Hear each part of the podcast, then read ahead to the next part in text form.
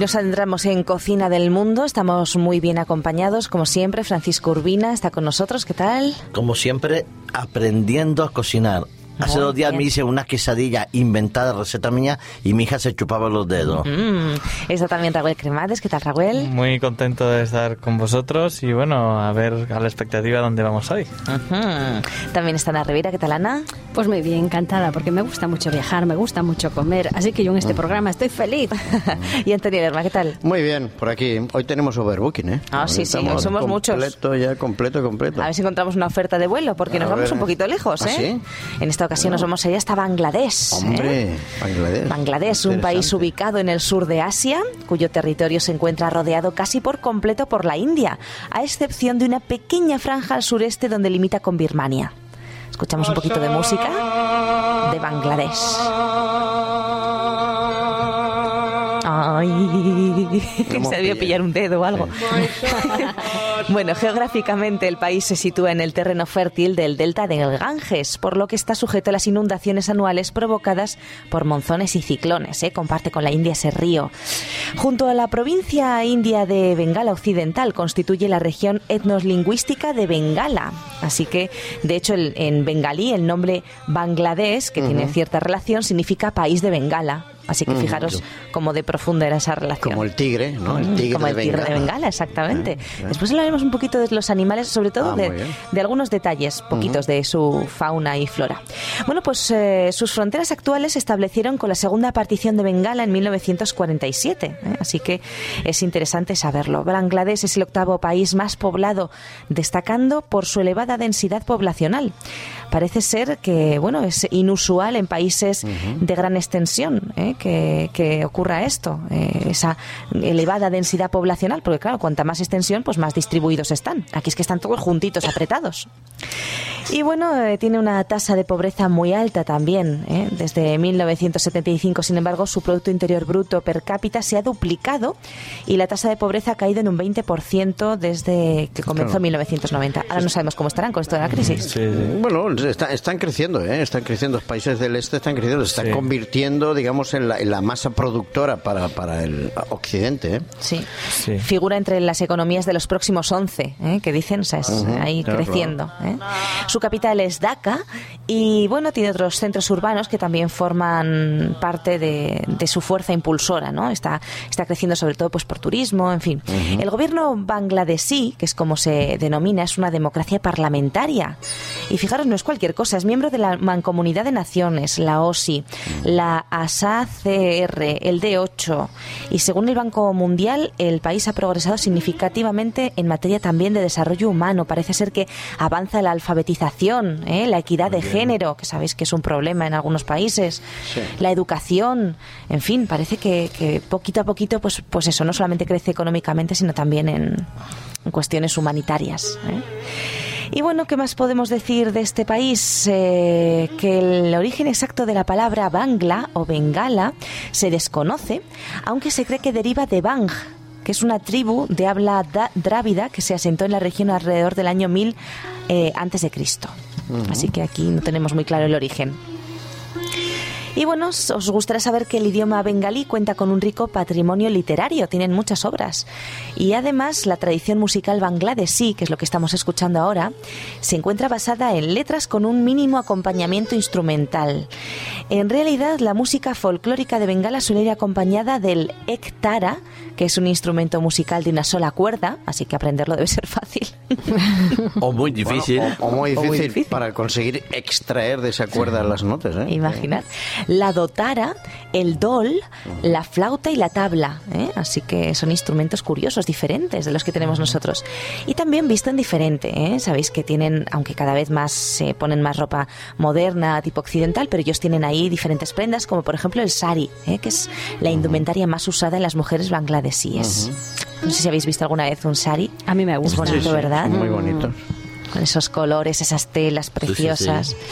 Qué telas más bonitas. Bueno, y decíamos antes que íbamos a hablar un poquito de la flora y la fauna.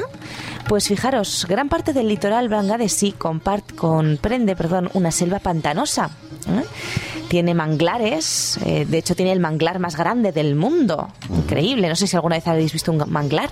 Eh, hombre, llama yo mucho la atención. En televisión sí, pero así en directo no. Sí, no. nosotros en República Dominicana tuvimos la oportunidad de ir a ver uno y es impresionante, son como muchos árboles con unas raíces Sí, muy sí, raras y muy grandes, ¿no? Llama mucha atención. Pues ahí está el más grande del mundo. Normalmente cubierto de agua, ¿no? En sí, zonas sí. pantanosas. Sí, o- sí, sí, está cubierto de agua. De hecho, pues da un poquito de miedo porque dices por ahí debajo debe haber de todo tipo de bicho viviente. Y por arriba una cantidad de mosquitos y cosas así. sí, también. sensación. Sí, pero los mosquitos no muerden. Bueno, pican. Bueno, pero bueno, Hay algunos debajo. que muerden. Los animales pequeñitos transmiten una de enfermedades. Bueno, de hecho, no sé si sabéis que los mosquitos tienen una especie de dientes, ¿eh? Sí, Los sí. mosquitos no pican. Las mosquitas. Las mosquitas. Tienes razón, Paco. Gracias. mosquitas. Gracias por la observación. Sí, es, es cierto. Ya Pero no te Empezamos, ya enfades, que ya lo sabíamos. Bueno, también nos gustará saber que tienen animales muy interesantes como el tigre de Bengala que apuntaba antes Raúl. Pues sí, es el animal nacional del país, ¿eh? aunque cada vez quedan menos. Preciosísimo, preciosísimo. Tristemente cada vez quedan menos. Y bueno, hay que decir que está en peligro de desaparición. Eh, también existe el petirrojo urraca oriental, que es el ave nacional de Bangladesh, que se le conoce también como doyel o doel bengalí. Eh, por cierto que es un símbolo usado ampliamente en el país y aparece en los billetes, ¿eh? así que Sí, Eh, está muy bien porque como el dinero vuela. está muy bien que a lo mejor era por eso. Una buena aplicación. Podría sí, ser. sí. Y luego la flor nacional es eh, una de mis flores favoritas, el nenúfar. ¿eh? Sí.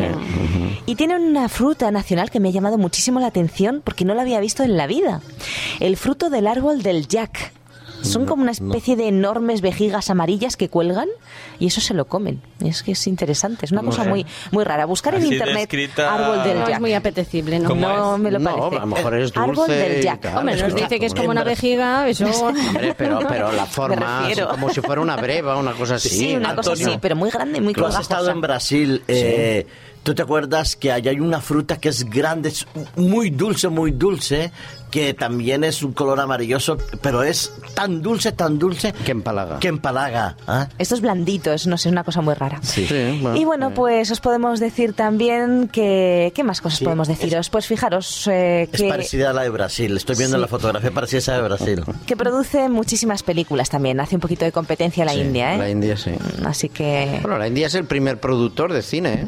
Más Sí. que produce más que Estados Unidos. Lo Pues que pasa es que, claro, Luego que distribuyen que menos, el ¿no? comercio y la industria del cine es diferente. Pues en Bangladesh 89 películas al año aproximadamente, ¿eh? de media. Así que hace ahí Eh, También son competencia. zonas con mucha población donde el acceso al cine no es tan caro. Claro. Como tienen tantas personas que acceden a él, pues la verdad es que tienen toda una economía con alrededor de eso. Y Sí. Yo creo que Revuel debería irse para allá. Hacer, al- hacer algunas películas ¿Verdad? por ahí. Pero de vamos a actor. hacer una Bueno, de- además se lo pasaría bien, ¿eh? porque si hacemos un poquito de turismo, la verdad es que es un país precioso. Tiene una ciudad histórica en Dhaka, eh, tiene mm, una parte norte muy bonita, hay que visitarla. mm, el sur también es muy bonito, las riberas del río, eh, tiene un montón de edificios de interés, tiene palacios, tiene mezquitas, eh, hay algún barrio europeo también, tiene parques, templos a- así de estos eh, hinduistas, budistas, muy curiosos. Mm,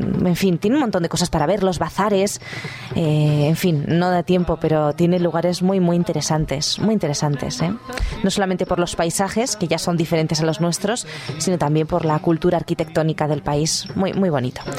En fin, vamos a hablar de gastronomía porque el tiempo se va que vuela, como el ABS y como el dinero. Como el dinero. Yo por eso solo llevo monedas, porque no se me acaban Esa no. ni quemándolas. Está bien. No se me Hasta que el agujero del pantalón decide lo contrario. Como las monedas no las quiere nadie, por eso te duran tanto en el bolsillo. Será, será, será. Y bueno, la gastronomía de Bangladesh tiene mucha influencia de la cocina india, también de la china, y sus ingredientes básicos podemos decir que son el arroz, el curry y las legumbres, pero ya sabéis, hechas como dal, que son legumbres sin piel. También usan la leche de coco refinada y el pescado de río. Eh, en cuanto a las carnes, pues preparan carnero y pollo, son las más usadas.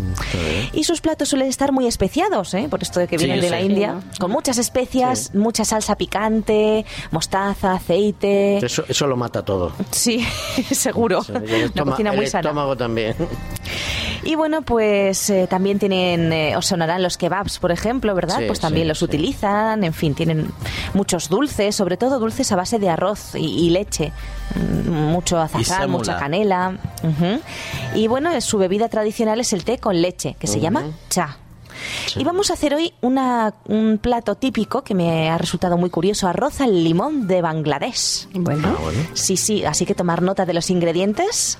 Vamos a necesitar una taza y media de arroz, dos cucharadas de coco desecado, dos tazas y media de agua, una cucharadita de cúrcuma molida, dos cucharadas de leche de coco, cuatro hojas de curry que no son lo mismo que el curry en polvo que nosotros conocemos. No.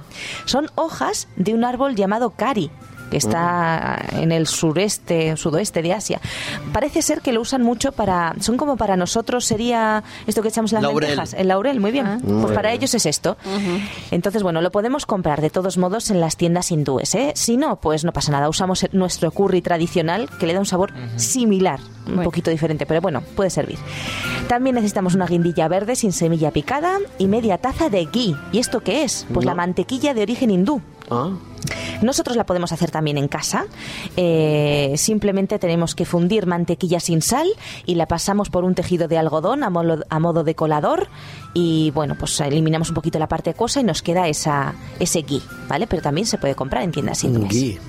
Así que repito, taza y media de arroz, dos cucharadas de coco desecado, dos tazas y media de agua, una cucharadita de cúrcuma molida, dos cucharadas de leche de coco, cuatro hojitas de curry, sino un cuartito de cucharadita de curry del que nosotros conocemos, una guindilla verde sin semillas picada y media taza de ghee o de mantequilla eh, sin sal pasada por un tejido de algodón. También un limón, dos cucharadas de anacardos machacados y un tercio de cucharadita de semillas de mostaza. Con todo eso tenemos nuestros ingredientes. Cocemos en una cacerola el arroz con el agua y la cúrcuma a fuego fuerte hasta que hierva. Lo tapamos bien y lo dejamos cocer a fuego lento 15 minutos. Humedecemos el coco desecado con la leche y lo dejamos aparte. Tostamos las hojas de curry, la guindilla, si no, pues simplemente ponemos ese poquito de curry, la guindilla, los frutos secos y las semillas de mostaza con el ghee, que es la mantequilla, hasta que revienten esas semillitas. Luego agregamos el coco, el arroz y el zumo del limón. Tapamos la cacerola y dejamos todo cocer durante unos 10 minutos más hasta que se consuma el líquido y esté seco y esponjoso. Lo podemos servir con el resto del limón cortado a rodajas muy finitas decorando. ¿A que esto no lo habíais probado nunca? No, la verdad que no. Yo tampoco. Pero tiene que estar muy rico, estar la verdad. bueno, sí, no sé. Muy bien. Bueno, pues a ver si Paco se anima, lo hace. Sí, ya tomado y nos lo trae un día. Os lo traeré. Os lo Sí, traeré. lo ha Estas dicho, lo ha recetas sí que dicho, son ¿eh? raras, ¿eh? Ah. Esto sí que son recetas que no hemos probado nunca. Después, si te duele la barriga, no digas nada, ¿eh? Animamos a los amigos a, a hacer esta receta. Muy bien. Bien, pues, hasta nos aquí el programa de hoy. viaje. El próximo día viajamos a otro sitio, así que muy atentos.